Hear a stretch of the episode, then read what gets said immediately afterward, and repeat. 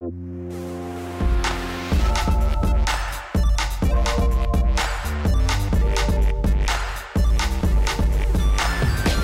hört Rush, den Gaming-Podcast von Giga Games und Detektor FM. Wir nehmen Spiele ernst und äh, sprechen in dieser Bonusfolge natürlich über die Gamescom 2018, äh, denn da sind wir gerade, beziehungsweise sind wir gerade hergekommen und jetzt äh, im Hotelzimmer äh, von äh, Giga Games. Ich bin aber Christian Eichler von Detektor FM erstmal. Das klingt so, als würde sich ganz Giga Games ein Hotelzimmer teilen. So ist es natürlich nicht. Wir haben alle einzelne Hotelzimmer und ich bin der Stefan mit einem einzelnen eigenen Hotelzimmer von Giga Games. Und hier ist der Alex, ebenfalls von Giga Games und wir sind tatsächlich gerade in meinem Hotelzimmer. äh, vielen Dank dafür. Und äh, ich bin neu hier, ich bin Camila von Giga Games, habe auch ein eigenes Hotelzimmer. Dafür ist mein Bad aber sehr, sehr klein. Ja, schön, dass wir das nochmal geklärt haben, wer wo wohnt. Ich wohne beim Kumpel einfach. Also da bin ich gerade hergefahren. Ähm, ich wollte eigentlich sagen, so im Hotel von Giga Games, ne? Aber ja, es, wir haben auch ein eigenes Hotel in Köln. Ja. Und es ist aber zumindest das Gamescom-Hotel, das kann man schon so sagen. Also die äh, Rocket Beans Stimmt, ja auch schlafen hier auch. auch gesehen, ja. Und äh, diverse andere Kollegen aus der Branche, die alle hier nächtigen. Und manchmal treffen wir uns heimlich nachts auf den Gängen und lästern über andere, die nicht da sind. Genau, oder machen Podcasts. Ähm, es ist, äh, ja, es ist Gamescom, es ist noch gar nicht so lange Gamescom, ne? Ähm, es ist jetzt Mittwoch, Mittwochabend ähm, treffen wir uns hier, also es ist auch noch ein bisschen, aber ähm, der Pressetag ist ja schon vorher, ne? Am, am Dienstag geht es da schon los. Seit heute sind die äh, alle anderen normalen Besucher auch äh, mit da auf der Messe. Das heißt quasi, ab, seit heute ist es auch voll, ähm, wenn man durch diese Haupthallen geht und nicht durch den äh, Pressebereich. Und ähm, da bin ich schon gerannt auch von von äh, Ninja-Spiel zu Ninja-Spiel, wie so ein, selber wie so ein Ninja, nämlich von äh, The Messenger, von, ähm, wie heißen sie, äh, Devolver zu Activision und Sekiro. Hatte ich so 10 Minuten Zeit oder sowas, vom, von Halle 2.2 bis in Halle 7 zu kommen. Hat geklappt auf jeden Fall. Ähm, für die komplette Ninja-Erfahrung. Also es ist jetzt schon gar nicht mehr so einfach, da durchzukommen. Aber ähm, wie geht's euch? Ich tippe mal, äh, dass ihr noch viel mehr Termine habt. Ich finde es wunderschön, ich finde es wunderschön, dass du zehn Minuten Zeit hast zwischen zwei Terminen. das ist ähm, bei uns teilweise echter Luxus, weil wir quasi Termine geplant haben, geplant bekommen haben. Es könnte ein bisschen meine Schuld sein. Ähm, die quasi bis 14 Uhr gehen und der nächste Termin geht dann um 14 Uhr los. Deswegen, wir haben keine 10 Minuten Mhm. Ja, ich bin auch früher da abgehauen, aber ähm, ja gut, ihr habt natürlich aber auch natürlich als Games-Medium auch eine andere Rolle als ich. Ich mache natürlich diesen Podcast mit euch, aber Detektor FM, wir ähm, machen ja jetzt nicht jeden Tag zehn Sendungen zur Gamescom. Wir machen halt eine Warum Folge Rush. nicht? Und ähm, weil wir langsam die Leute an Videospiele in unserer Zielgruppe ranführen müssen. Und ähm, deswegen kann ich mir natürlich auch so ein bisschen rauspicken, was will ich sehen, was interessiert mich und habe nicht jetzt diesen Ansatz, ich muss auch irgendwie das quasi allumfassend auch abhandeln oder wie ihr mir auch im Vorgespräch gesagt habt, vielleicht nochmal eine Demo angucken, die ihr schon auf der E3 gesehen habt und sowas. Deswegen sind es natürlich so ein bisschen ähm, andere Rollen. Aber wie, wie geht's euch gerade so? Ähm, es ist natürlich, das hat ja Stefan schon angesprochen, durch diesen, durch diesen Termindruck ist es schon sehr stressig, da man eben permanent auf Achse ist und dann teilweise eher aus dem Termin raus muss und der nächste fängt dann doch aber später an oder weil man eben zu spät kommt. Man merkt das aber tatsächlich gar nicht so, weil man ja nie zur Ruhe kommt. Man ist ja die ganze Zeit in diesem Trab drin und man ist in so, einem- so einem Flow und wenn man dann so wie jetzt im Hotel sitzt, denkt man, oh, was habe ich denn heute den ganzen Tag gemacht? Und dann fällt so alles in sich zusammen, dann fällt dieser Stress ab und dann merkt man, dass man gerade irgendwie zehn Stunden ohne Pause oder vielleicht mit einer Viertelstunde äh, Mittagspause äh, eigentlich den ganzen Tag durchgerockt hat. Hm. Wie Ja. geht's dir? Mir geht's ähnlich. Also ähm, bei mir ist es vielleicht so ein bisschen extremer, wenn ich es so bezeichnen kann, weil es tatsächlich äh, die erste Gamescom für mich ist. Also jetzt so ähm, als Redakteurin unterwegs zu sein. Vorher war ich äh, vor zwei Jahren äh, als Privatbesucherin dort. Und dann war ich natürlich am ersten Tag total aufgeregt, total Adrenalin im Körper gehabt. Und dann ist der Tag wirklich wie im Flug vergangen, so, ne? Also klar äh, ist man danach erschöpft und so, aber ähm, ja, viele neue Eindrücke und so äh, kann man auch nicht beklagen. Ja, ich bin in so einer. Ähm, ich kann gar nicht mein Urteil so richtig sagen. Einerseits ähm, fühle ich mich natürlich geehrt, jetzt auch so auf Presseseite, auf der Gamescom zu sein. Ich habe es ja letztes Mal schon erzählt, das letzte Mal, dass ich auf einer Gamescom in Anführungsstrichen war, war auch noch auf der Games Convention äh, in Leipzig damals als irgendwie Jugendlicher. Und ähm, jetzt das erste Mal halt auf der Gamescom in Köln. Finde es natürlich auch cool, ähm, so viele Spiele mir anschauen zu können. Denke mir aber auch so die Hälfte der Zeit, gut, weiß ich nicht. Also gerade äh, vorhin war ich in Devil May Cry 5 drin. Mh, und dachte mir dann so, ey, wenn man dafür irgendwie vier Stunden ansteht, irgendwie und da irgendwie 20 Minuten, also ich wurde da relativ schnell auch wieder rausgekickt dann irgendwie aus diesem, weil das war auf dem Showfloor, ne? Es war nicht in, hinter den äh, Kulissen quasi, sondern da, wo auch ähm, die normalen Gamer alle rein können, aber Presseleute können ja irgendwie eine Stunde vor, früher auf die Messe, deswegen bin ich da schnell hin und habe es mir angeschaut so und dachte dann so, boah, da wäre ich aber echt enttäuscht, wenn ich jetzt irgendwie fünf Stunden dafür angestanden hätte. Müssen wir später, glaube ich, auch nochmal drüber quatschen, was ihr so denkt, ob sich das wirklich so lohnt, als, als Besucher herzukommen. Und dann, ja, ist es natürlich alles so ein kommerzielles Megafest, ne? Also was es halt viel weniger gibt als damals auf der Games Convention ist sowas wie Booth Babes und sowas. Das gibt es ja echt fast gar nicht mehr, was super angenehm ist. So, ne? Also da merkt man schon auf jeden Fall, dass die Branche eine Entwicklung hat. Aber es gibt natürlich immer noch Leute, die irgendwie T-Shirts in die Menge werfen oder irgendwelche Grafikkartenprospekte und sonst was und äh, riesengroße Zock-Sessions und manchmal ist das für mich auch alles so ein bisschen bizarr, wenn ich so dran vorbeilaufe, gerade zu dem Termin und sehe, was machen die hier? Ah, okay, hier sind ähm, irgendwelche Kühler ausgestellt oder sowas, ne? Oder manchmal auch im Pressebereich finde ich es auch so, so geil, wenn dann irgendwie noch äh, die Gaming-Szene Baden-Württemberg oder sowas. Also manchmal ist auch so ein Rausch, man denkt sich, was machen die eigentlich hier und sowas. Also es ist ganz, ähm, ganz witzig, ein Rausch äh, von Farben und Produkten und ich, ich weiß nicht was, ja. Und aller mögliche Sachen, die man halt im Grunde eigentlich nicht braucht vieles so davon. Ne? Also Gardinen also und Liegestühle, wie Lisa letztens in einem, äh, in einem Video von uns gesagt hat. Ja, oder was hat letztens hier ähm, ein äh, Daniel, unser Kollege, der hat äh, erzählt, äh, dass er sich jetzt vor, ich glaube heute, äh, so Kopfhörer angeschaut hat, ein mhm. Headset, mhm. ähm, das irgendwie automatisch äh, automatische Kühler in, beinhaltet, äh, was ich mir auch irgendwie ein bisschen strange vorstelle. Also man ich hätte immer, da. Man hat halt immer einen kühlen Kopf, ne? Ja. oh ja.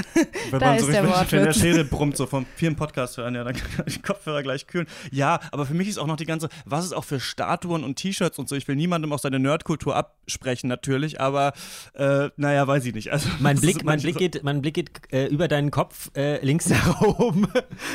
Alex, äußere ah, dich mal dazu. Ähm, ich habe dort eine äh, beachtlich große ähm, Darksiders-Figur, weil ich tatsächlich aber auch Darksiders sehr mag. Ich äh, bin auch sehr froh, dass da jetzt endlich ein dritter Teil kommt, nachdem mhm. das rechtlich äh, oder lizenztechnisch äh, alles etwas düster aussah in den letzten Jahren. Und das ist jetzt eine Figur von Valgrim, das ist sozusagen der Händler, der in allen drei Teilen vorkommt. Es gab aber auch Figuren von War, Death und jetzt eben Fury und ich habe mir dann aber extra den Händler ausgesucht. Und Schon der äh, coolste eigentlich von denen. Ja. Genau, und ich bin jetzt aber gespannt, wie dann sich die Rückfahrt im Zug gestalten wird. Vor allem, da ich schon davon ausgehe, dass ich morgen bei meinem Cyberpunk-Termin noch so eine Cyberpunk-Figur in die Hand gedrückt bekomme, die auch nochmal ähnlich groß ist. Ist es so? Ich habe die nämlich auch schon irgendwo gesehen. Ja, ja die, die das, sind, das, sind, die, die man auf der E3 bekommen hat sozusagen. Und alle dachten ah. so, oh, mega geil, haben sie dann für 500 bis 1000 Euro bei Ebay verscherbelt. Jetzt bekommt man die auch auf der Gamescom. Natürlich halt nur, wenn man eben so einen Cyberpunk-Termin hat. Und die Leute verscherbeln sie auch wieder für 500 500 bis 1000 Euro auf Ebay, aber das macht man als Journalist nicht. Das heißt, Lieber ich bin Christian. über 500 Euro. Achso, okay, ja gut. Ja, ja dann äh, habe ich was Neues, was ich mir ins Regal stellen kann. Das ist ja cool. Ja, genau, da gehe ich nämlich morgen hin. Wir sprechen gleich noch über ähm, äh, Demos und Sachen, die wir gesehen haben und so weiter. Was ich kurz ansprechen wollte, passt eigentlich auch so ein bisschen zu THQ Nordic, ähm, die echt ganz, also es ist ja cool, dass sie schon so viele Franchises wieder rausholen, finde ich, die eigentlich so ein bisschen als verschollen galten. Wobei ich auch das witzig finde, dass ja die Videospielbranche schon so ist, dass man sich entweder darüber aufregt, dass zu viele Sequels kommen oder darüber aufregt, dass es keinen Dead Space mehr gibt oder keinen Wave Race oder sowas. Und THQ Nordic ähm, bringen ja relativ viel raus, zum Beispiel auch Darksiders 3, aber ja auch ähm, neuen Teil von Desperados, ne? Wurde angekündigt auf äh, der ähm, Eröffnungsfeier auf der Presse, nicht Pressekonferenz, sondern eigentlich Eröffnungsfeier und Preisverleihung und so weiter. Das erste Mal, wenn ich es richtig verstanden habe, dass auch quasi neue Spiele da in diesem Rahmen per Trailer angekündigt wurden. Unter anderem auch von den Until Dawn-Machern, so eine neue Horror-Anthology-Serie, ne? Und auch Desperados und neue Siedler und sowas. Also schon so auch auf dem deutschen Markt so ein bisschen zugeschnitten, weil gerade auch hier, glaube ich, auch viele Desperados-Fans sind. Alex, du hast auch gerade sehr freudig gejubelt. Leider. Ja, äh, ich bin ja ein sehr, sehr, sehr, sehr großer äh, Commandos-Fan äh, mhm. äh, der alten Spiele und sozusagen Desperados ist ja sozusagen ein, ein, ein, ein geistiges Spin-off von Commandos und war deshalb vor zwei Jahren eben extrem verzückt, als Shadow Tactics erschien, nachdem dieses Genre ja quasi ausgestorben war und jetzt eben genau die Shadow Tactics-Macher machen jetzt eben Desperados. Natürlich, das ist ja ein, ein Match made in heaven, wie der Engländer mhm. sagt und ich durf, durfte mir das heute auch schon mal angucken und eine Mission spielen und so und äh, ich, es ist für mich eines meiner persönlichen äh, Messer-Highlights. Geil. Sag doch mal kurz, wie war's? Also. Ähm, doch, doch, ich würde. Nee, doch, darf ich erzählen. Musste kurz überlegen, ob es ah. da irgendwelche Embargos gibt. Nee, nee, äh, gibt es in dem Fall nicht. Nee, die haben halt einfach ähm, so ein, zwei Missionen gezeigt. Ähm, also ich, ich durfte jetzt, muss ich dazu sagen, ich durfte jetzt nicht selber spielen, aber sie wurde halt live gespielt und ich konnte auch Einwürfe machen und so. Äh, ist wieder, wenn man Shadow Tactics gespielt hat, bekommt man äh, positiv formuliert wieder genau das gleiche. Natürlich dann diesmal ein bisschen auf Desperados zugeschnitten, also auch mit den bekannten Charakteren. Mhm Und wieder eben auch mit den Aspekten, die Shadow Tactics so gut gemacht haben, zum Beispiel, dass die Gegner quasi ein gewisses Color Coding besitzen, dass man dann allein an der Farbe oder am Hut des Gegners schon sofort erkennt, okay, äh, auf was reagiert der, ist der statisch, lässt er sich durch einen Pfiff weglocken und so weiter. Das ist halt sehr, sehr organisch und äh, jetzt vor allem ist es schön, dass es dass jetzt auch die, die Umwelt eine viel größere Rolle spielt. Also gab es einen Einfall, dass man zum Beispiel äh, einen Bullen mit einer, mit einer Münze beworfen hat und dann hat der Bulle dann ist dann ausgerastet und hat einen der Gegner sozusagen totgetrampelt und dann sieht es aus wie ein Unfall und mit solchen Elementen kann man jetzt auch spielen. Und äh, damit breche ich jetzt auch ab, sonst wird es zu viel. Nee, aber zeigt ja auch, dass es trotzdem äh, doch eine Renaissance in dieser Zeit auf jeden Fall von vielen verschiedenen Genres gibt. Und so Top-Down-Taktik hat, glaube ich, auch vor fünf Jahren, glaube ich, keiner gedacht, dass das nochmal zurückkommt. Und smart. Also ich glaube von THQ Nordic auch super clever, solche Sachen zurückzubringen. Ja. Vielleicht, weil du es gerade schon gesagt hast, ähm, Spiele, die auf den deutschen Markt zugeschnitten sind, gerade Desperados ist doch von Mimi Productions, richtig? Jetzt ist es von Mimi Productions, genau. damals war es von Spellbound, glaube ich. Und deutsches Studio. Ja, Münchner ah, Studio. Ein deutsches Studio, das für den deutschen Markt quasi äh, perfekt zugeschnittene Spiele macht. Zumindest für Alex, Äh, der ja, Teil also- des deutschen Marktes ist. Genau. Ähm, sonst noch was, das euch so an Ankündigungen vielleicht überrascht hat, um mal die Frage jetzt zu stellen, was da, ich glaube Shenmue 3 hat ein Datum, ähm, sonst aber jetzt nicht die Mega-Brecher. Xbox hat ja auch eine Konferenz gemacht, aber auch da jetzt ja aus der Kalten, jetzt vielleicht fällt es euch gleich noch ein, aber ich glaube sowas, jetzt ganz große Sachen, ähm, Das ist ja das Ding, also so wirklich kommen ja kaum Überraschungen auf der Gamescom, weil eben alles auf der E3 schon angekündigt wird. Und ich glaube, die beiden, zumindest für den deutschen Markt, großen Titel hast du ja schon genannt, eben Desperados und Siedler. Das wusste man vorher eigentlich auch nicht wirklich. Und aber sonst, ich glaube, im AAA-Bereich es wird, glaube ich, die Gamescom nicht wirklich für Ankündigungen genutzt. Und wird, wird vor allem auch leider nie diese Relevanz haben, glaube ich, um da sozusagen, auch wenn es die größte Gaming-Messe ist, aber es ist halt eher so aus der Consumer-Sicht die größte Messe und wird deswegen wahrscheinlich auch in Zukunft nicht so die, die größte Relevanz haben. Allerdings natürlich im, im Double A, wenn man das so nennen will, oder im, im Indie-Bereich, da ist es halt schon wieder anders. Und ich überlege gerade, die Volvo hat doch auch irgend so ein, dieses Gris oder wie das heißt zum Mhm. Beispiel, das sieht super schön aus. wollte ich Das auch spielen, habe aber leider auch keinen Termin mehr bekommen. Genau, heute, das ja. ist zum Beispiel so ein, so ein Titel, der ja, also wurde jetzt irgendwie schon kurz vorher angekündigt von Devolver, aber ist halt quasi ein neuer Titel, der im Rahmen der Gamescom sozusagen angekündigt wird oder wurde. Und äh, das andere, was ich mir eigentlich noch zurechtgelegt hatte, fällt mir gerade nicht mehr ein. Ja, genau. Wir haben zwei Daten, ähm, ohne jetzt genau zu wissen, wann im März das kommt, aber Sekiro und äh, Devil May Cry 5 wurden äh, gedatet, äh, dass die rauskommen und äh, haben Demos bekommen. Vielleicht können wir kurz über die äh, quatschen, weil das die ersten oder ähm, einige der wenigen jetzt äh, Demos sind, wo es zum ersten Mal äh, Gameplay auch zu spielen gab, ne, wo es Hands-on-Präsentationen äh, gab, die es auf der E3 nicht gab. Einmal Devil May Cry 5 und einmal äh, Sekiro Shadows Die Twice. Ich habe ja gesagt, ich bin äh, in Devil May Cry 5 reingegangen heute. Ähm, muss jetzt kurz überlegen, dass ich keinen Mist erzähle. Ich habe nur DMC gespielt, also das von Ninja Theory, ne, das Reboot, nicht diese alten Teile, außer irgendwann mal in der Collection den ersten, so bin kein Devil May Cry Experte, nicht für die alten Spiele. Für mich hat sich das neue Spiel jetzt sehr stark lustigerweise angefühlt wie dieses DMC Reboot. Also zum Beispiel hast du keine äh, festen Kameraperspektiven mehr, sondern die Kamera ist relativ nah an Nero, der Hauptperson, dran. Und ähm, es ist eigentlich so ein bisschen typisches Devil May Cry Gameplay. Ein bisschen zu nah die Kamera dran, fand ich. Also es ist schon, die Kämpfe schon echt leicht unübersichtlich werden, weil die auch in sehr, sehr kleinen Räumen stattfinden. Und du hast so einen äh, prosthetischen Arm, den du austauschen kannst. So einen Roboterarm, der entweder ähm, Explosionen verursachen kann oder dich so durch die Luft schießen kann und so. Das ist ziemlich cool, aber dann kam ganz schnell schon vorm Bosskampf die Microsoft-Leute und haben mich da wieder rausge rausgedrängt. Also viel mehr habe ich nicht gesehen. Ich war ein bisschen unbeeindruckt davon, weil wir sowas schon so ein bisschen gesehen haben, solche, solche Art Spiele, natürlich jetzt länger nicht, aber das ist für mich natürlich jetzt nicht das höchste der Gefühle, dass irgendwas, was es vor fünf Jahren mal in Teil 4 gab, oder vor zehn Jahren ja sogar, Devil May Cry Teil 4, glaube ich, jetzt im fünften Teil, ähm, ist, glaube ich, für Fans der Serie cool. Mal schauen, ob ich das spielen werde, aber hat mich jetzt nicht so krass äh, vom Hocker gerissen. Habt ihr das gespielt? Wer hat es von uns mal gespielt? Camila, warst du das? Nee, nee, Nee, das war ich nicht. okay, dann Hier ist im Raum glaub äh, ich, leider, niemand. leider, leider, also wir haben es gespielt. Ich Ja. weiß nicht auch, dass wir auf jeden Fall einen Termin hatten, aber dann die Person ist gerade jetzt quasi nicht hier. Läuft auch in 60 Frames, macht auch Bock, so mal gucken, wie das Hauptspiel wird. Aber jetzt, äh, ich k- interessiere mich natürlich auch schon so ein bisschen für so Neuerungen oder Sachen, wo ich denke, das habe ich noch nie gesehen, das habe ich schon mal so gesehen, aber halt sie- sieht halt angemessen aus für das Jahr. Und ähm, dann äh, Sekiro Shadows Die Twice war für mich so der Termin, auf den ich mich am meisten gefreut habe, weil ich auch schon lange, bevor wir angefangen haben, Rush zu machen, halt mega der Dark Souls-Fan war und der From Software-Fan und sowas und jetzt halt zum ersten Mal irgendwie sowas mal spielen durfte, obwohl das ja auch für die Öffentlichkeit auch schon da ist. Also wenn man sich da sechs Stunden anstellt, äh, kann man spielen und kriegt ein T-Shirt danach in die Hand gedrückt. Ähm, es ist eigentlich das Spiel genau so, wie wir uns das gedacht haben. Also du hast so einen Grappling-Hook, ne? Wir hatten schon drüber gerätselt, wie genau das funktioniert. Es ist so wie bei Batman, den Arkham-Spielen eigentlich, ne? Es gibt bestimmte Punkte äh, auf der Welt, an die du grappeln kannst. Kurz nochmal zur Erklärung, sorry, ich rede schon viel zu äh, detailliert. Es ist natürlich auch wieder so ein, ähm, nicht Open World, aber so ein Action-Rollenspiel, ähm, was sehr viel auf Nahkampf setzt, das in äh, Levels stattfindet, die aber so eine gewisse Offenheit haben, dass es verschiedene Wege gibt, wie du laufen kannst und jetzt eben auch vertikale Wege, weil du eben diesen ähm, Enterhaken hast, den du benutzen kannst und wie man sich das auch schon gedacht hat, ähm, hat From Software jetzt wirklich das Parieren äh, zum Tool gemacht, das du, glaube ich, wirklich benutzen musst. Also sie haben es schon so ein bisschen bei, also um es nochmal zu erklären, Dark Souls ist ja Schwert und Schild gewesen. Dann haben sie irgendwann Bloodborne gemacht, Schwert und äh, Knarre. Da konnte man schon benutzen, musste es aber eigentlich auch nicht machen.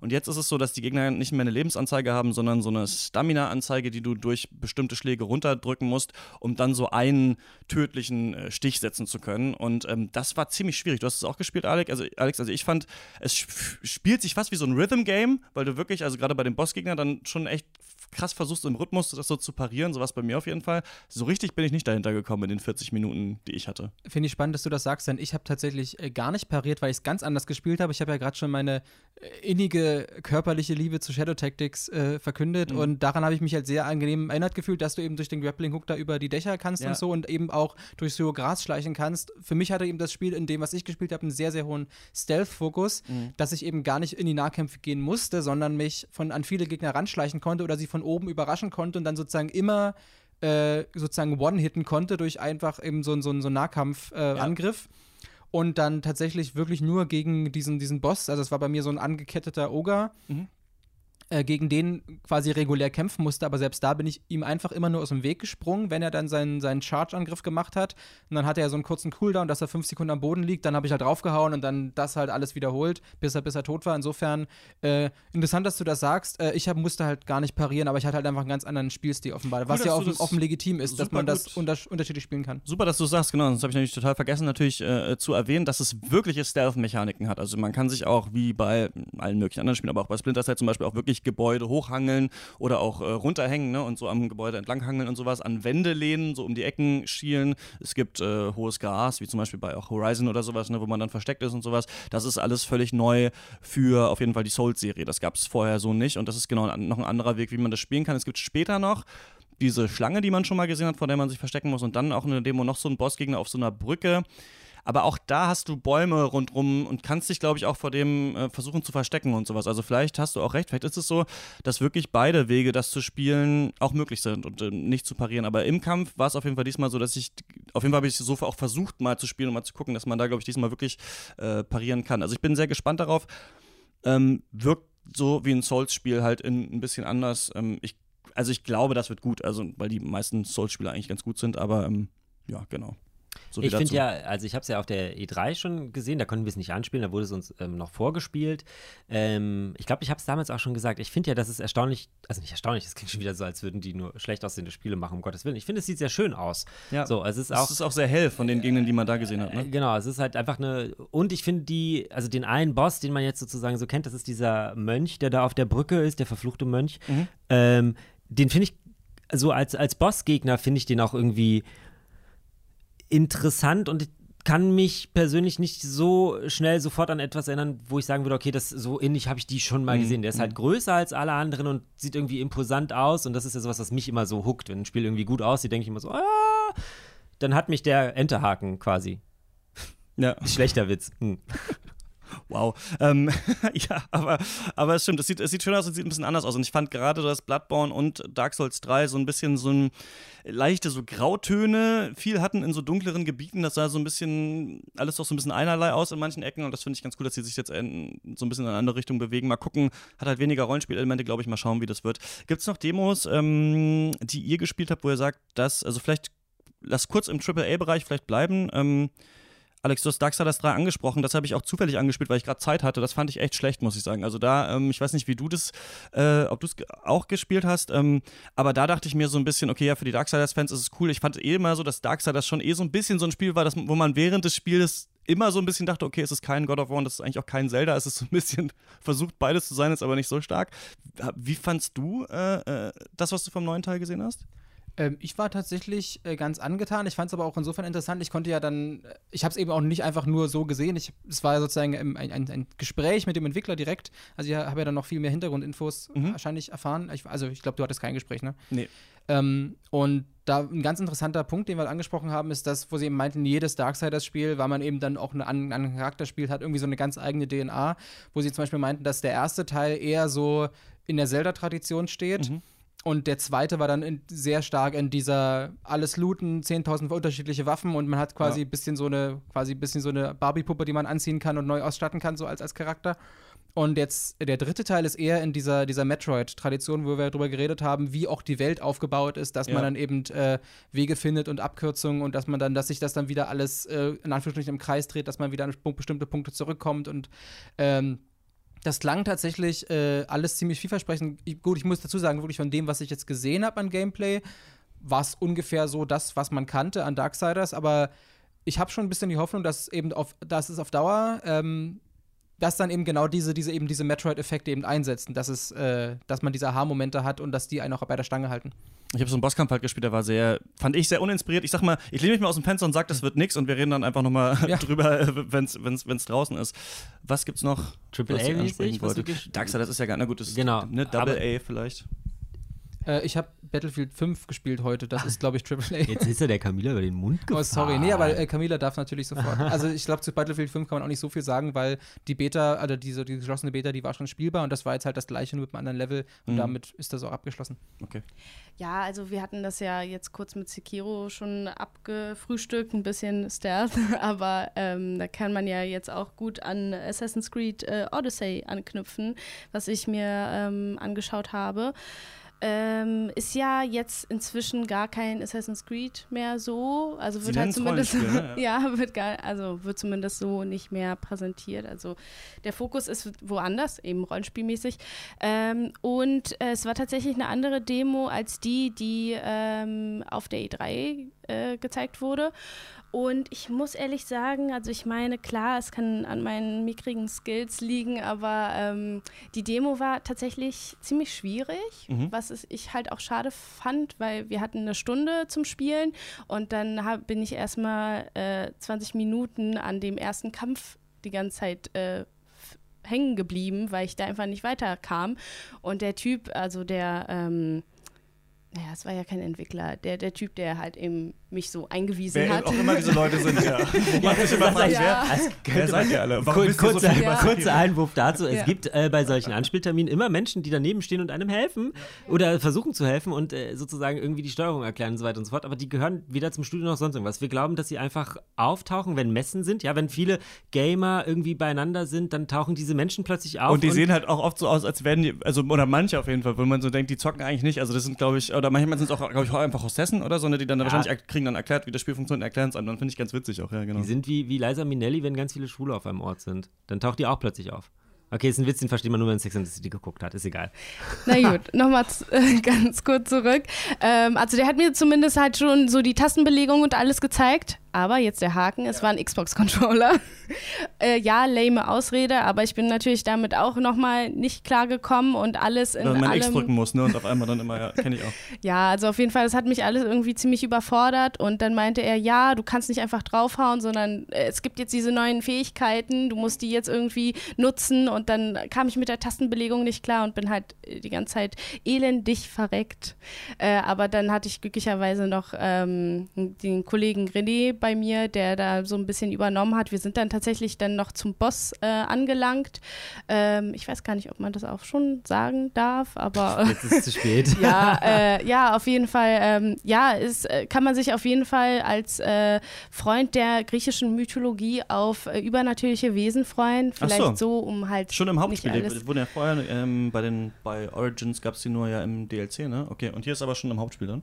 Genau, also zumindest äh, wichtig ist halt noch zu sagen, also das das, was wir angespielt haben, das war Part äh, des Endgames. Also du Okay. müsstest halt die Hauptstory zu Ende gespielt haben und das war halt ein Nebenquest, ähm, was Ah. wir da äh, angespielt haben. Dementsprechend waren die Gegner auch sehr stark, aber du auch eben auch auf einem ziemlich hohen Level und auch eigentlich so gut wie alle Fähigkeiten freigeschaltet. Also hätte ich da mit der Tastenbelegung ein bisschen mehr Zeit gehabt, mich so einzuspielen, wäre ich wahrscheinlich auch ähm, weitergekommen. Aber gut, ja, war ein bisschen schade, weil ich eigentlich totaler Assassin's Creed-Fan bin und mich auch, obwohl der Teil ja jetzt auch für viele relativ äh, schnell kommt, aber ich habe mich halt trotzdem als, als Assassin's Creed-Fan äh, sehr drauf gefreut. Ja. Nächstes Jahr kommt keiner, ne? Kam heute die, äh, die Nachricht, 2019 wird es äh, keins geben. Ähm, Watch Dogs 3 dann wahrscheinlich.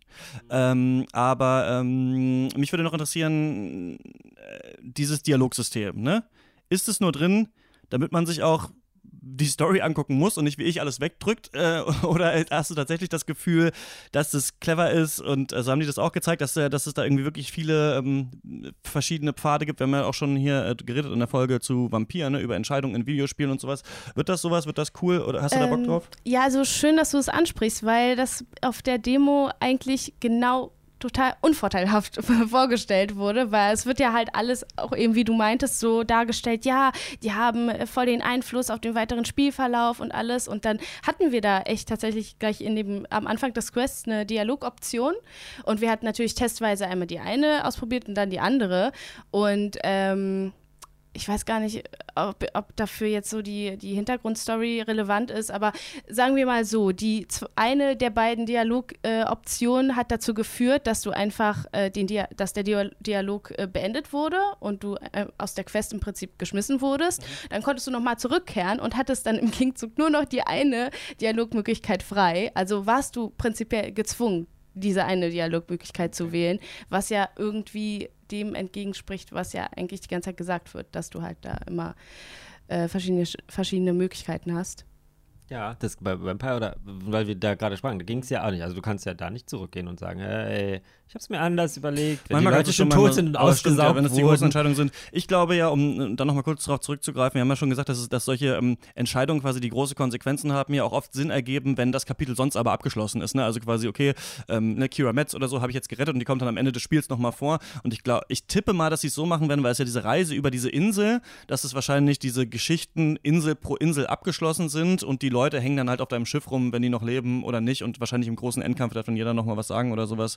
Wahrscheinlich werden sie es irgendwie so lösen. Was ich aber trotzdem cool fand und ich würde mir, glaube ich mal, weil ich noch nie die Odyssee gelesen habe äh, von Homer, das vielleicht mal machen für die Folge Rush und dann mal so ein bisschen gucken, was, was haben sie da eigentlich übernommen. Das fände ich ganz inter- interessant. Aber in Or Origins war ja mit jetzt ägyptischer Geschichte jetzt auch nicht so viel von dem, was ich gesehen habe. Also klar, da laufen dann mal so ein paar Nasen durch, aber sonst ist es auch halt das normale Open-World-Gameplay. Also mal Ey, aber dann haben sie halt schauen, im ne? Nachhinein den, wie heißt das gleich? Den Discovery-Mode Genau, den reingebracht, ja. Discovery-Modus reingebracht. Da, da kann man sich dann ganz intensiv über ägyptische Genau. Geschichte Ist informieren. aber auch eher wie ein, genau, wie so ein, ja, so ein bisschen angucken. Also richtig interaktiv ist auch nicht. Aber egal. Ähm, aber cool, darüber, das hatte ich gar nicht mehr. Battlefield, genau, und äh, ähm, Assassin's Creed Odyssey, ganz interessant, weil ich habe wirklich so, ist auch so, wie du das ähm, vorhin gesagt hast, ähm, ach nee, das war im Vorgespräch, warum gucken sich Leute Spiele an, die eh in zwei Wochen rauskommen, habe ich mir dann auch so Sachen geknickt. Also wie Odyssey dachte ich so, okay, das wirst du dann eh spielen, wenn es rauskommt. So ist dann natürlich diese Videospieljournalistensicht, die natürlich andere Leute nicht unbedingt haben, weil die natürlich vielleicht auch sehen wollen, will ich es mir überhaupt kaufen, aber bei mir ist es okay, ich werde es wahrscheinlich für Rush spielen,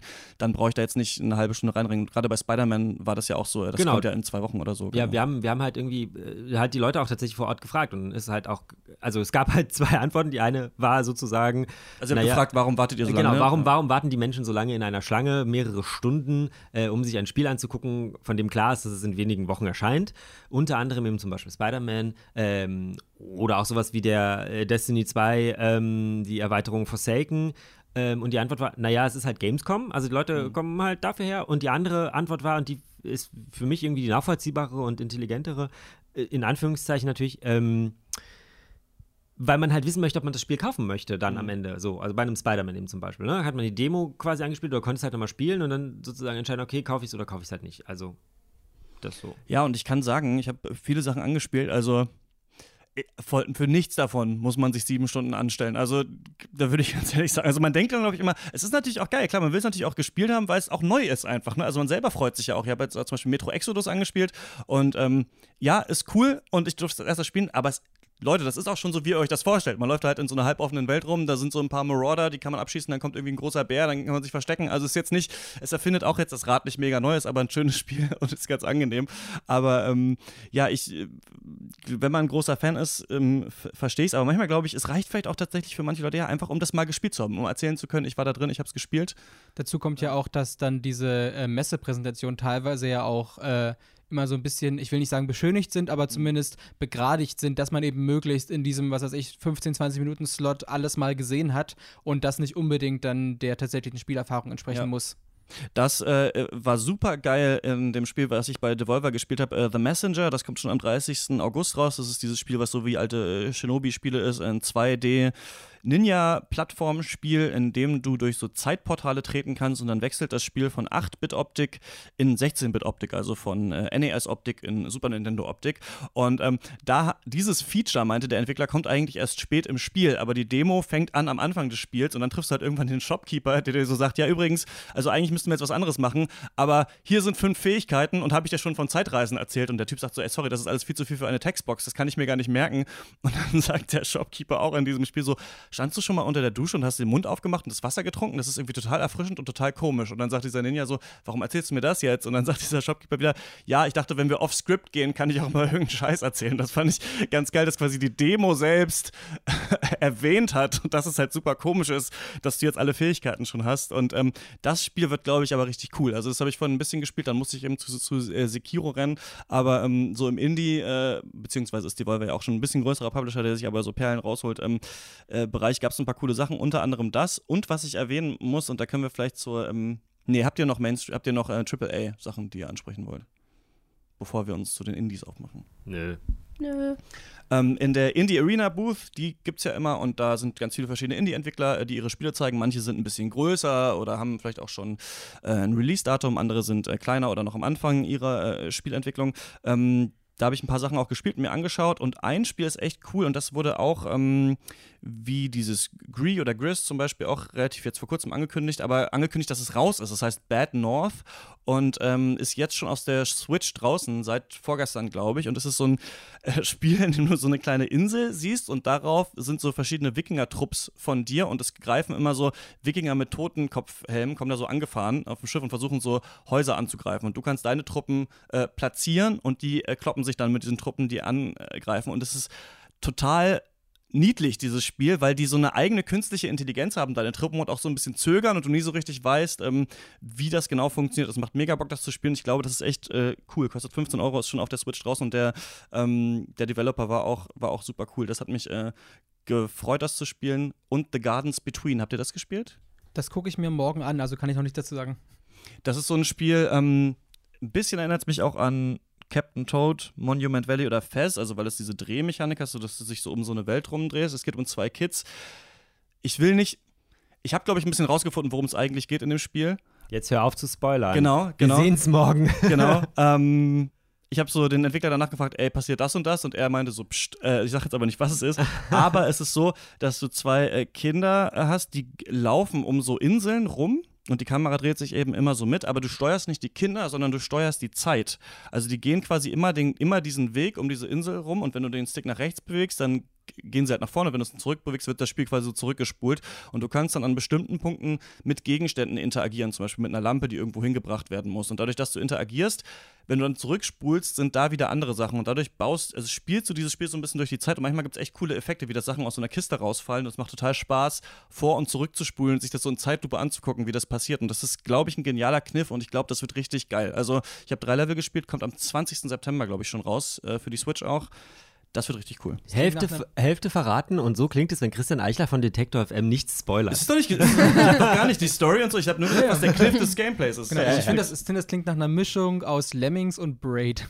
Ja, genau, an Braid musste ich auch so ein bisschen denken. Aber ich glaube, also vor allem, was ich da vom Artstyle gesehen habe, ähm, das hat so ein, so ein bisschen klobigen Cell-Shading-Look. Es geht um Freundschaft. Es, also es echt, sieht echt super aus. Die meinten noch, haben vier Jahre dran gesessen. Es ist ganz oft auch redesigned und sowas. Ich glaube, die sind super sicher ich glaube, das wird der Knaller. Also, ähm, genau, das kommt auch demnächst raus. Hast du noch was oder habt ihr noch was bei den Indie-Games gesehen, was ihr cool fandet? Ähm, das habe ich nicht in der, in der, äh, in der Indie-Arena-Booth gesehen, sondern im, im Business-Bereich, so ein bisschen hinter verschlossenen Türen, aber äh, wo ich sehr angetan war, äh, wir hatten ja davon erzählt, dass wir sozusagen die ganze Zeit irgendwie von, von Termin zu Termin hetzen und dann mhm. hakt man das ab, man quatscht man noch kurz, macht sich Notizen, muss schon wieder weiter, man kann das irgendwie alles gar nicht so wirklich genießen. Und dann habe ich tatsächlich, wo ich dann wirklich mal kurz eine äh, Verschnaufpause hatte, gab es dann wirklich ein Spiel, wo ich dachte, boah, das will ich jetzt spielen, das sieht geil aus. Und dann also, sind tatsächlich zwei Spiele, die ich gespielt habe. Das eine ist wohl sogar schon im Steam Early Access, nennt sich äh, Nippon Marathon, also sozusagen Japan Marathon. Und man kann es ein bisschen beschreiben als eine Mischung aus Mario Kart zu Fuß mit der Physik von Gang Beasts. Also so total okay, abgefahrenes Physik-Ding und dann natürlich mit so total over-the-top Japan-Meme-Humor und überall laufen irgendwelche Shiba Inus rum und fressen einen auf und man bewirft sich mit Melonen und ist ein total abgedrehter Party-Game-Spaß. Ähm, einfach mal bei Steam raus. Nippon-Marathon heißt es? Nippon-Marathon. Okay, ja. Ähm, ich habe eine Wassermelone getragen. Ich musste den. ja, danke. Und äh, das andere Spiel, äh, worüber ich mich sehr, sehr gefreut habe, das erscheint wohl im November für die Switch, wenn ich, mir das, wenn ich mich richtig erinnern kann, heißt ähm, äh, Gal Metal, also G-A-L Metal, und man spielt da eine äh, weibliche Metal-Band und irgendwie ist es so, dass wohl irgendwie die Erde äh, also die, die Story in Anführungsstrichen hinter dem Spiel ist, dass die Erde irgendwie Musik in ins Weltall äh, spielt, so per Radio und die Aliens, die kotzt das so an, dass die dann die Erde angreifen und man muss sich dann irgendwie mit Musik wehren. Und letztendlich ist es so ein bisschen wie, wie Rockband, also es wird, läuft halt Musik und man spielt eben mit und man spielt, man spielt eine, eine Schlagzeugerin und die beiden Joy-Cons der Switch sind eben diese Schlagzeugsticks. Man muss aber eben, der Kniff ist jetzt, dass, dass es nicht wie bei Rockband so ist, dass dann eben angezeigt wird, hier 1, 2, 3, 4, 5, man muss die genau treffen, sondern man kann komplett frei einfach spielen. Und äh, sobald, solange das im Rhythmus ist, funktioniert das auch, dann ist es eben alles also man kann sozusagen so freispielen, wie man als echter Drummer auch spielen würde, aber wenn man dann wirklich sich irgendwelche Patterns äh, verinnerlicht und die auswendig lernt und ähm, oder eben ein bisschen virtuoser, aber trotzdem akkurat spielt, dann erkennt das Spiel das äh, und belohnt das auch, man bekommt eben mehr Punkte. Also wenn man, ich kann mir wirklich vorstellen, wenn das jetzt ein echter Schlagzeuger dieses Spiel aus, aus der Kalten spielen würde und einfach so aus dem Gefühl heraus äh, einfach mal in die Luft hämmern würde, würde der eben auch wirklich, wirklich viele Punkte bekommen. Also dass das Spiel wirklich mal sowas belohnt, wohingegen ja Rockband zum Beispiel, also ich, so, so sehr ich auch Rockband mag, wirklich nur diese, diese reine Präzision und dieses in Anführungsstrichen Notenlesen nur erkennt und belohnt. Wie heißt es nochmal? Äh, Gal Metal. Gal Metal, okay. Und natürlich exklusiv für die Switch und natürlich auch nur im Docking-Modus spielbar. Ah, okay, ja. Logisch, weil sonst äh, äh, ja, wird das etwas albern. Ich hätte tatsächlich auch noch einen Geheimtipp. Ähm, kein Switch-Spiel, aber immerhin erscheint es äh, für PS4, Xbox One und PC. Und zwar nennt sich das Spiel The Sinking City. Ah, ja. Einigen äh, wird das Spiel wahrscheinlich noch ähm, unter dem ursprünglichen Titel bekannt sein. Das hieß ähm, früher Call of Cthulhu. Cthulhu? Cthulhu? Nee, das sind aber zwei unterschiedliche. Das ist ein anderes. Aber The Sinking City basiert, das basiert ganz stark genau. auf diesem Cthulhu-Mythos. Ach ja, okay, gut, dann äh, hatte ich die Entwickler irgendwie falsch verstanden. Die hatten nämlich was von Call of Cthulhu Das ist ein äh, Buch von H.P. Lovecraft, ne, auf dem viele Sachen äh, Sie, basieren. Sie, ah. Sie, haben wahrscheinlich gesagt, das Spiel basiert auf Call of Cthulhu und dann hast du ja, das vielleicht in mag Fall, sein. Okay, ja. es war äh, ja, es war sehr laut im, im Wie das übrigens in der, in der Gamescom überall ist. Ja, laut. ja genau. Also äh, deshalb ja äh, verzeiht mir das bitte. nee, auf jeden Fall ist das echt ein cooles Spiel. Also, ähm, ich habe es äh, selber nicht spielen können. Ich habe es halt präsentiert bekommen. Mhm. Ähm, war also vielleicht mal kurz, um, um, halt einen Eindruck zu bekommen, ist halt, äh, wie die Entwickler sagen, ein Open World Investigation Game. Also könnte man, ich, ich vergleiche das halt gerne mit L.A. Noir, bloß düsterer und fantasymäßiger, weil da auch so Monster eine Rolle spielen.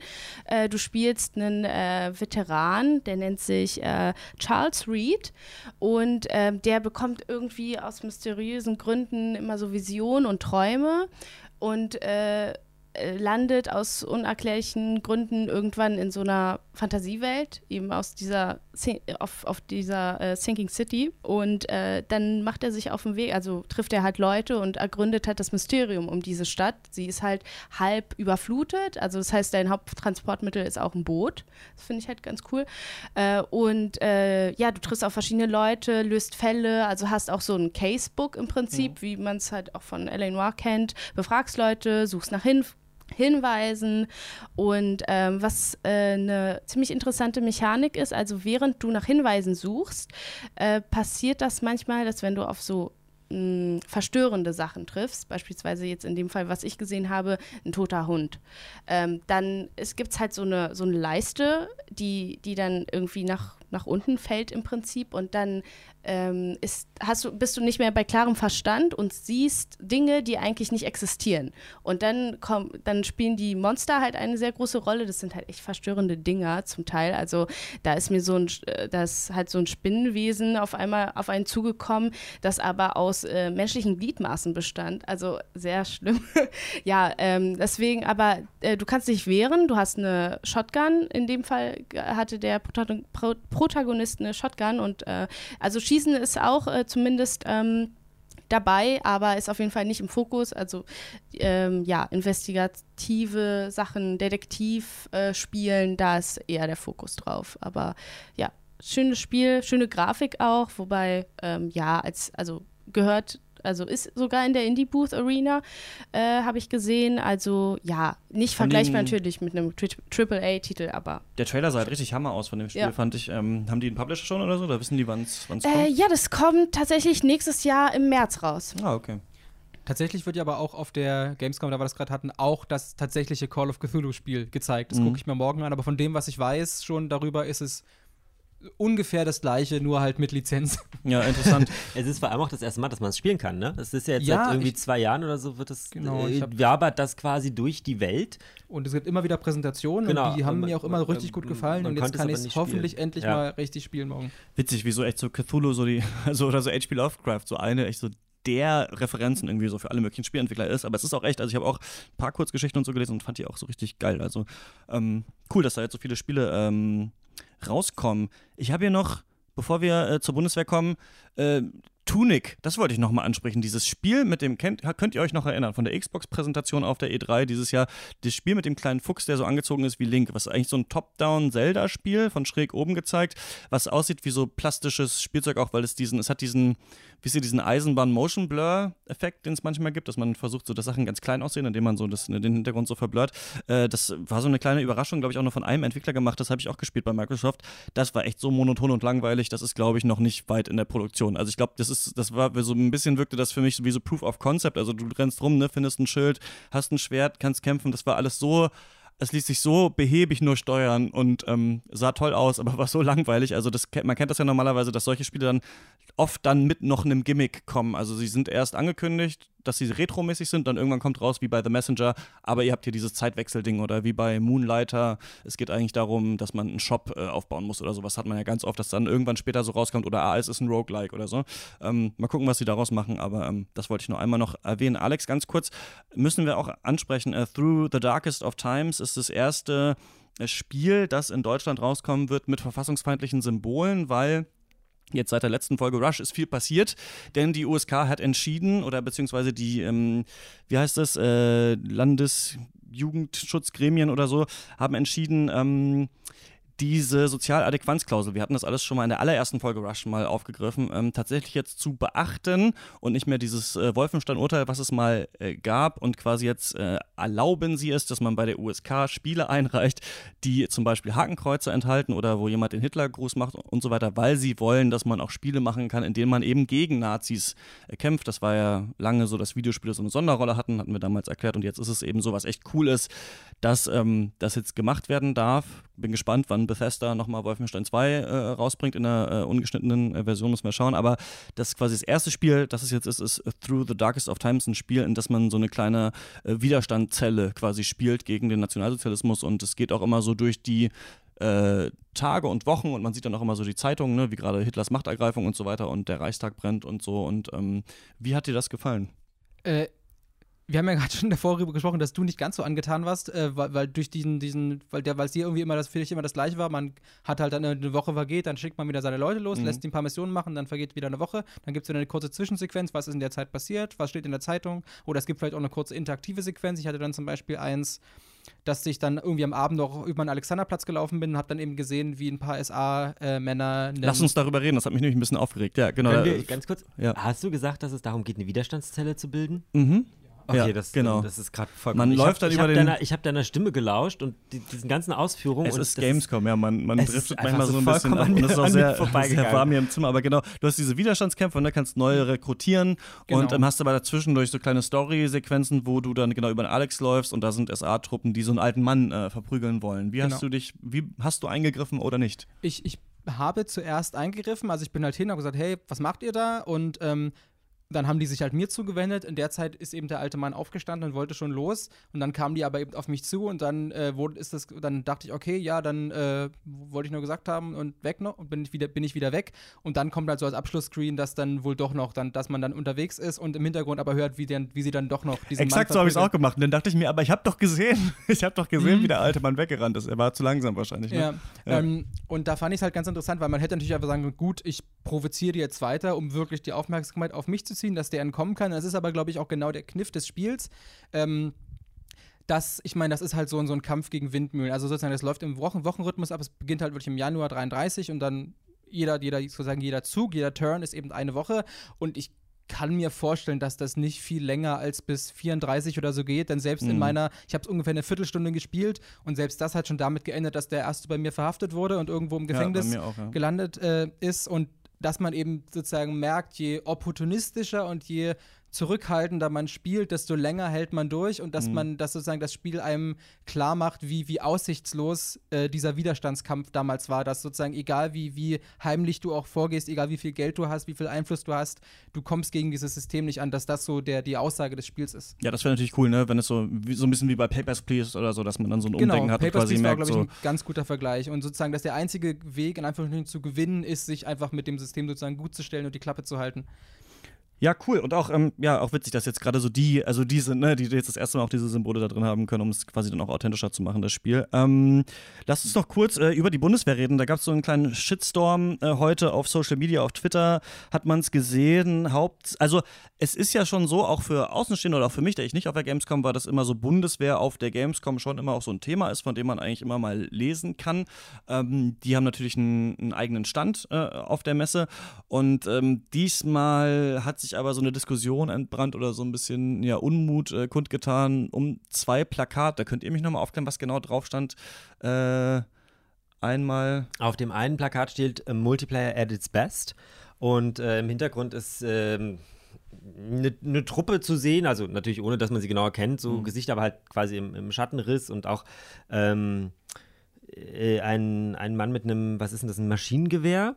Ähm, das zweite Plakat habe ich aber gerade auch gar nicht äh, parat. Es gibt halt im Internet relativ Ähm, viel. irgendwie die beste Open World oder die grö greatest Äh, Open World, irgendwie sowas. Das ist das, also es gibt halt im, im Netz mittlerweile auch, wie gesagt, das ist heute so richtig, glaube ich, hochgekocht und jetzt haben wir äh, quasi Mittwochabend und es gibt 100.000 Millionen Fakes äh, dazu, auch wo die Leute natürlich sozusagen das Ganze nochmal irgendwie auf die Spitze treiben, aber tatsächlich geht es ähm, hauptsächlich sozusagen um irgendwie zwei, beziehungsweise eben dieses eine Plakat und äh, da ähm, kam halt von Nutzern sozusagen die Frage, äh, Multiplayer at its best ähm, und das irgendwie mit einem mit einem realen Krieg äh, beziehungsweise mit der Bundeswehr in Verbindung zu bringen, ist das irgendwie eigentlich so eine eine, äh, eine sinnvolle Sache. Und ähm, ich zitiere jetzt mal einen, einen Tweet, weil ich das relativ spannend finde. Äh, tolle Idee, die Kids mit, hey, ist so geil wie Zocken anzulocken und im Kleingedruckten dann, aber ohne Respawn. So, weil das ist quasi eigentlich so ein bisschen die Message, die genau diese, diese Plakate haben. Oder halt, äh, vorher wird den, den, den Spielern oder den, den, den jungen Menschen vermittelt, die eben zur Gamescom kommen und auf die Bundeswehr treffen. Ähm, das Ganze ist genauso wie in Game.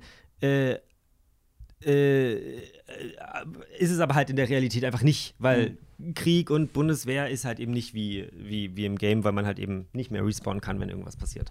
Und wenn es mal realistische, also wirklich in Anführungsstrichen realistische Kriegsspiele gibt, dann sagen alle, ah, ist voll die langweilige Simulation. Also hier Operation Flashpoint und was es so gab. Das, das Spiel hat, findet dann wirklich nur so ein Nischenpublikum.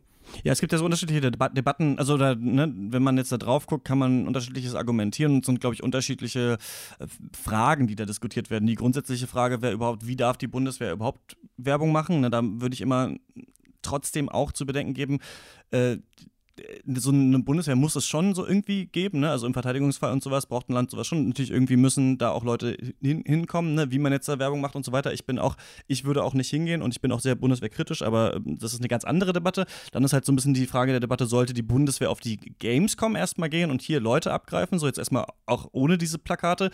Da denke ich halt schon so ein bisschen, es ist schon ein bisschen perfide. Ich verstehe es natürlich total aus Bundeswehrsicht, weil natürlich auch gerade Spieler natürlich auch in Kontakt kommen mit Kriegsspielen und mit Waffen und so weiter. Und Waffen werden ja auch in vielen Spielen sehr verherrlicht. Also ich habe heute Rage 2 gesehen, um das nochmal äh, kurz anzusprechen. Und da kommt natürlich auch, natürlich gibt es die Shotgun und es gibt das und das und so bla bla bla. So, ne? Also gerade Spieler, und kennt man ja auch aus dem Bekanntenkreis selber, ähm, Videospieler kennen natürlich auch viele Waffen und so weiter. Und da geht es auch um Kameradschaft und so weiter. Deswegen die Zielgruppe und so weiter. Oder halt der nächste Schritt wäre die Debatte so, aber ist das jetzt ein Schritt zu weit, quasi sozusagen, ey, und der coolste Multiplayer ist irgendwie mit uns in den Krieg zu ziehen. So, ne? Das ist halt so, ist das nicht zu zynisch. Ich würde sagen, ich finde es an sich schon eh ein bisschen zynisch, dass sie überhaupt auf der Gamescom sind, aber ähm, ihr seid ja auch, dann finde ich auch super cool, direkt auch mal hingegangen genau, zum Stand wir, und habt äh, einfach die gefragt, was soll das eigentlich? Wir waren dann in Halle 5 und haben mit ähm, dem Messestandleiter der Bundeswehr sozusagen gesprochen, dem ähm, Nils Feldhoff heißt der äh, junge Mann und der hat da versucht sozusagen ein bisschen eine Erklärung abzuliefern und ähm, zusammenfassend kann man sagen, dass er und auch die Leute, die da vor Ort sind oder die Menschen in, in seiner Ebene und vielleicht auch ein bisschen drüber quasi keine Schuld daran tragen, sondern ähm, letztendlich äh, ich nenne das jetzt mal den, den Marketingchef der, der Bundeswehr. Der, das ist der natürlich nicht, aber so kann man das gut umschreiben. Den Marketingchef und eben die Frau Ministerin von der Leyen sozusagen das quasi entschieden haben. Es wird eben diese Kampagne geben und sie kommt eben zur Gamescom und sie kommt eben da und letztendlich quasi Menschen über diese Kampagne entscheiden, die nichts mit Gaming zu tun haben und deswegen auch nicht verstehen, was das eigentlich bedeutet. Ja, und lass uns da mal kurz doch ähm, ja, in den O-Ton reinhören, was er so gesagt hat. Den Slogan an sich, das liest sich ja wie zum Beispiel eine GameStar-Rezession äh, ähm, in Anführungsstrichen. Das ist natürlich zielgerichtet auf die Messe jeweils hier ausgerichtet, auf die Gamescom an sich. Und in dem ähm, speziellen Slogan geht es darum, dass äh, wir ein ganz, ganz großes ähm, Bedürfnis haben, die Kameradschaft in den Vordergrund zu stellen.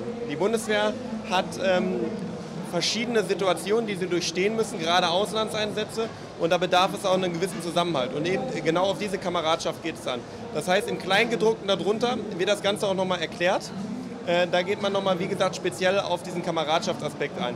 Und der Multiplayer ist im Endeffekt nur die Brücke zu der aktuellen Messe. Also nicht ein konkretes Spiel, sondern vielmehr das Abstrakte, die Messe an sich, die Gamescom, die wir seit mehreren Jahren mittlerweile im Bereich der Öffentlichkeitsarbeit und auch natürlich der Nachwuchsgewinnung nutzen.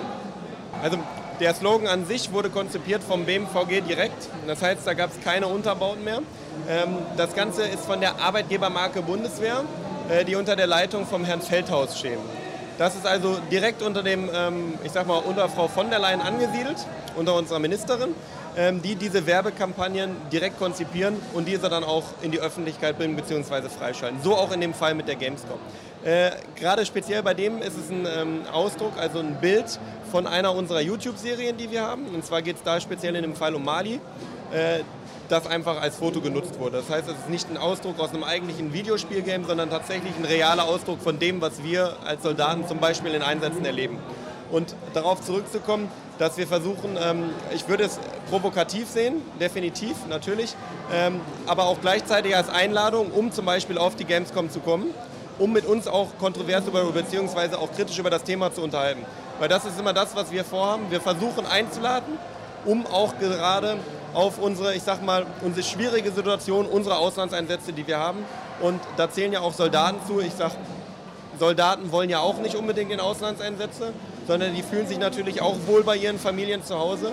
Und dann darf man auch gerne mal über das Thema kritisch äh, beziehungsweise diskutieren. Also ich würde es, würd es so formulieren, dass ähm, sicherlich äh, die Gaming-Branche eine ähm, altersübergreifende ähm, Bereich abdeckt. Das heißt, Jung und Alt spielen das. Aber die Sensibilisierung ja, wie man bestimmt mit bestimmten Themen umgreift, natürlich nicht unbedingt vielleicht in jede Altersschiene geht. Also das, äh, der Slogan an sich ist provokativ, klar, das ist auch dem BMVG in dem Fall bewusst. Ähm, mir ist auch immer bewusst, dass man mit, äh, ich nenne jetzt mal Hatern damit zu kämpfen hat. Wir haben ja auch durch unsere sozialen Medien oder sozialen ähm, Netzwerken gelernt. Äh, man kann es nicht jedem recht machen, da sind wir wieder bei dem Punkt. Aber dafür laden wir dann auch herzlich ein, dass man dann einfach mal über das Thema diskutiert um vielleicht auch mal einen anderen Einblick oder eine andere Sichtweise zu bekommen.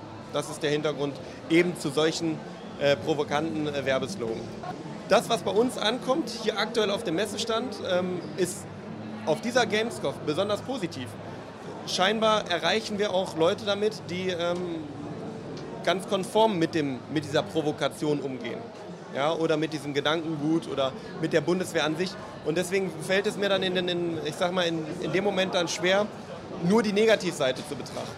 Und wenn uns der Erfolg in gewisser Weise recht gibt, und wir sind gewiss nicht erfolgsverwöhnt bei der Bundeswehr, um Gottes Willen, aber wenn uns der Erfolg recht gibt, dann ähm, wird natürlich auch sowas weitergeführt. Ich möchte gerne auf die, auf die Slogan eingehen, die uns ähm, in vielerlei Hinsicht auch Kritik gebracht haben. Zum Beispiel, wir kämpfen auch dafür, dass man gegen uns sein kann.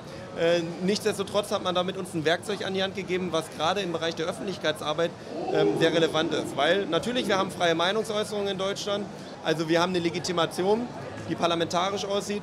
Und ähm, wir stehen natürlich auch für die freie demokratische Grundordnung. Und das versuchen wir auch für die Leute zu schützen, die zum Beispiel gegen uns sind. Und deswegen ist das natürlich ein provokanter Spruch, der aber im Umkehrschluss wieder eine sehr tiefe und ich meine eine elementare ähm, Bedeutung hat. Weil das ist ja das höchste Gut, was wir in Deutschland haben, Freiheit, finde ich persönlich. Das ist der Hintergrund. Ja, das ist natürlich jetzt die Frage, ob jetzt, also, also was ich auch schon auch ein bisschen zynisch finde und das natürlich, äh, was er selber sagt, ja, wir wollten ja sowieso damit provozieren. Das ist halt sowieso auch ein bisschen die Frage, die ich mir stelle, ob jetzt sollte die deutsche Armee, also sollte das das Ziel sein, jetzt der Plakatkampagne der Bundeswehr auch provozieren zu wollen mit ihrer Werbung? Ich weiß es nicht, wenn Leute da tatsächlich in äh, Kriegseinsätze und so weiter geschickt werden, ähm, finde ich schon fragwürdig. Ich finde, also meine Meinung ist, ich finde die Plakate auch auf jeden Fall geschmacklos, aber ich finde es auch so ein bisschen seltsam halt, dass die, dass die Bundeswehr so auf der Gamescom wirbt, weil gerade auch in Zeiten von Drohnenkrieg und sowas ist natürlich so die Brücke nicht so weit im, im Kopf zwischen jemand sitzt am PC und jemand sitzt da dann tatsächlich irgendwie in Rammstein und steuert die Dinger so. Also ähm, man muss die Leute schon aufklären und auf der Gamescom sind halt so viele junge Kids, die auch da rumrennen und die dann halt einen coolen Panzer sehen, vielleicht genau den, den sie in World of Tanks schon gespielt haben. Also, ne, das äh, ist so mit Vorsicht zu genießen. Ähm, dass er jetzt da also sagt, er, er hat das jetzt so nicht zu verantworten oder ähm, er hätte jetzt vielleicht die Plakate nicht gemacht oder weiß ich nicht. Ähm, gut, ist auch so ein bisschen geschenkt, ne? Ob ja. er das jetzt war oder nicht oder ob halt die, die halt Bundeswehr-Marketing-Abteilung war, ist halt schlecht sagen, gelaufen. Es ja. ist halt schon wieder so ein bisschen auch so das, das, das, äh, das Beispiel, wie, wie ja auch so ein bisschen irgendwie die Öffentlichkeit auf die Bundeswehr schaut, ne? Das ist halt so ein sehr unkoordinierter und nicht so richtig äh, organisierter Zusammenschluss diverser Abteilungen ist, die aber halt alle nicht miteinander sprechen. Und, und das ist halt auch so ein bisschen schade, aber das liegt wahrscheinlich auch letztendlich an der, an der Stellung, die äh, unser Gesprächspartner da sozusagen hatte.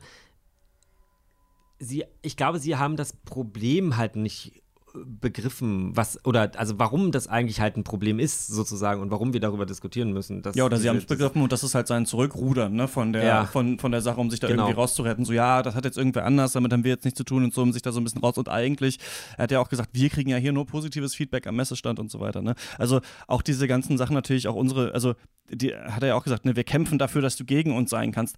Allein das ist schon, also wir wollen nicht die Riesendebatte aufmachen, aber schon so problematisch, weil es auch dieses ganze, unsere Freiheit wird am Hindukusch verteidigt und sowas, so das sind große Debatten, aber ähm, ja, mal wieder blöd gelaufen, aber ich würde mal auch mal zynisch sagen, äh, vielleicht sind Videospiele in der Öffentlichkeit auch echt nicht so wichtig, dass dann halt immer bei der Gamescom dann das auch eine, gerne eine Debatte ist, auf die Leute draufspringen, weil da kann jeder was zu sagen, so Gamescom auf der Bundeswehr. So, das habe ich nämlich auch jetzt, äh, um vielleicht mal, zu, wenn wir zur Bewertung der Gamescom an sich so wollen, was ich interessant finde, ist, ich war jetzt mit Detektor FM auch auf der Berlinale und auf der Frankfurter Buchmesse und da merkt man schon, dass so ethische, größere Debatten, finde ich, viel stärker geführt werden. Es ist dann so die Frage, also Berlinale ja im Zeichen von MeToo und was haben die Filme zu sagen über diese Debatte und so weiter und so fort. Und das ist auf der Gamescom schon sehr marginal, finde ich. Dass man, also zum Beispiel Vielfalt ist ja ein Motto jetzt diesmal, aber es ist jetzt nicht so, dass man überall liest und was können uns jetzt die Spiele was kann uns jetzt Rage 2 über Vielfalt sagen? Aber das, sowas, ja, ne? das ist ja vielleicht auch so ein bisschen, das Problem liegt da ja quasi viel tiefer und viel weiter zurück, nämlich die Frage, also Spiele, nee, anders, Bücher und Filme und Gemälde sind Kultur und Kulturgut und werden auch als genau das betrachtet. Genau. Und Spiele in der breiten Masse eigentlich nicht, obwohl wir das ja genau so definieren. Also wir sagen ja für uns schon auch ein Spiel ist Kultur, weswegen wir ja auch bei Rush eben über äh, Frauen in der Industrie und Frauen in Spielen und wie werden Frauen eigentlich dargestellt und wie werden Homosexuelle dargestellt und was bringt denen das eigentlich? Deswegen machen wir Sonderbonusfolgen und Normalepisoden, äh, wo wir genau diese Thematiken behandeln. Ähm, worauf ich hinaus will, ist, das Problem liegt halt eigentlich woanders und vielleicht ist die Gamescom nicht der richtige Ort dafür, das weiß ich jetzt nicht so genau oder vielleicht sollte er es sein und wir haben so Sachen wie zum Beispiel das, wir hatten heute, das gab es ja dieses, die Battle Royale, mhm. wo es irgendwie um nichts ging, was nicht schon tausendmal Mal angesprochen wurde. Irgendwie, wir wollen Breitband-Internet und wir wollen irgendwie E-Sports fordern und so weiter und so fort. Und vielleicht muss man genau da sozusagen dann mhm. eigentlich sagen, hey, das wollen wir alles und wir wissen, dass es ist, aber es gibt auch noch mehr Themen, um das Thema Games an sich kulturell relevanter zu gestalten. Jetzt hast du mir sozusagen schon ein bisschen die Antwort aus, aus dem Mund äh, genommen. Tut denn, mir leid. Da wollte ich nämlich auch äh, einhaken, dass äh, eben klar, jetzt, wenn du von der Leipziger Buchmesse uns sprichst, klar, da wird dann ja wirklich das Medium als, als Kultur und als Kunst wahrgenommen.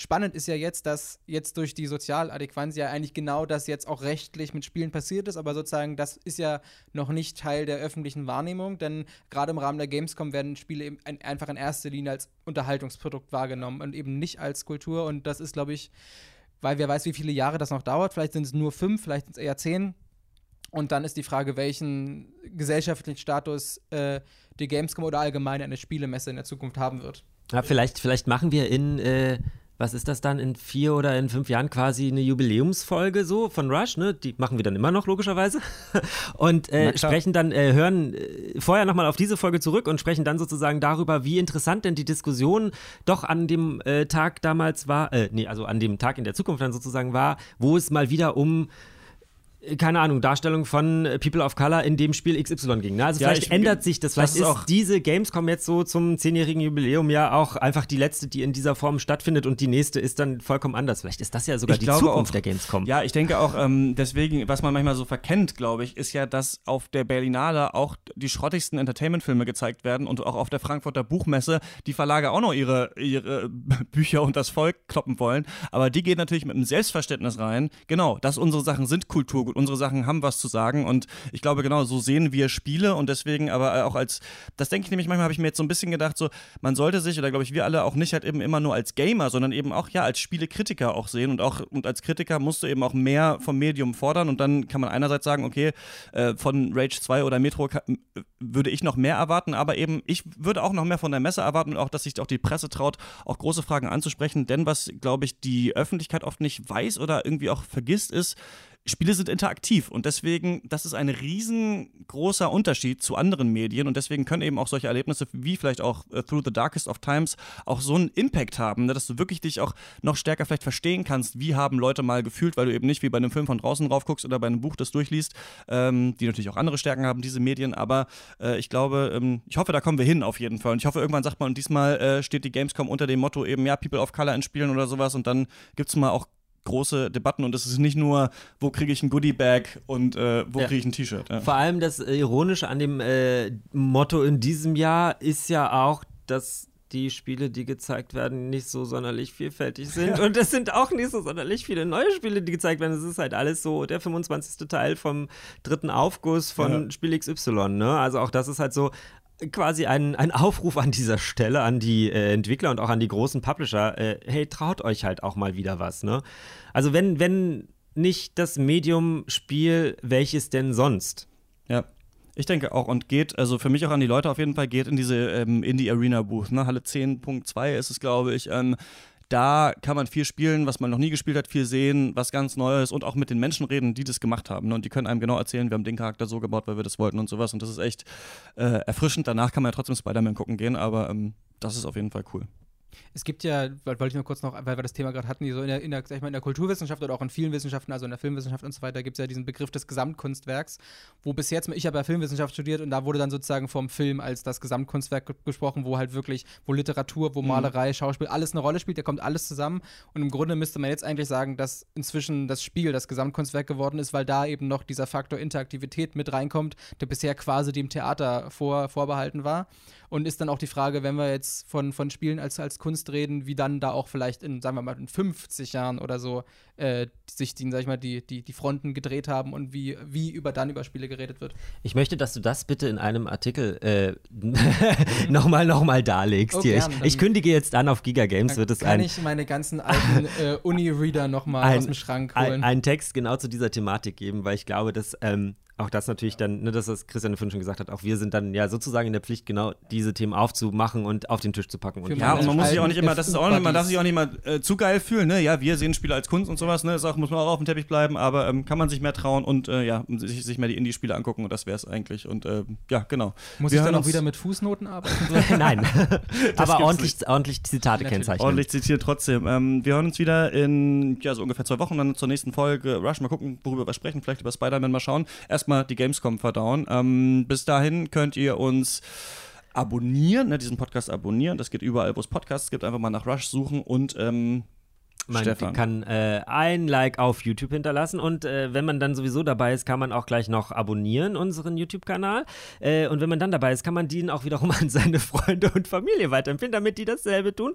Und wenn man darauf keine Lust hat, weil man das alles schon getan hat, dann kann man auch einfach bei Giga Games vorbeischauen, www.giga.de/slash games. Denn äh, auch da ähm, äh, stellen wir den Podcast zur Verfügung und da kann man dann, äh, wenn man auch das nicht bei YouTube machen möchte, außerdem auch noch einen Kommentar hinterlassen. Oder man schreibt uns auf Instagram Instagram, auf Twitter, auf Facebook und dasselbe gilt natürlich auch für Detektor FM. Ich stelle mir vor, wie das immer so, wie das so langsam leiser wird. ja, was kann ich denn dafür, wenn die Menschen überall sind und äh, äh, quasi das Internet das so, so, groß ist? ist. So, ja. so, also, tschüss, bis zum nächsten Mal. Viel Spaß äh, beim Spielen. Danke euch. Tschüss. Tschüss.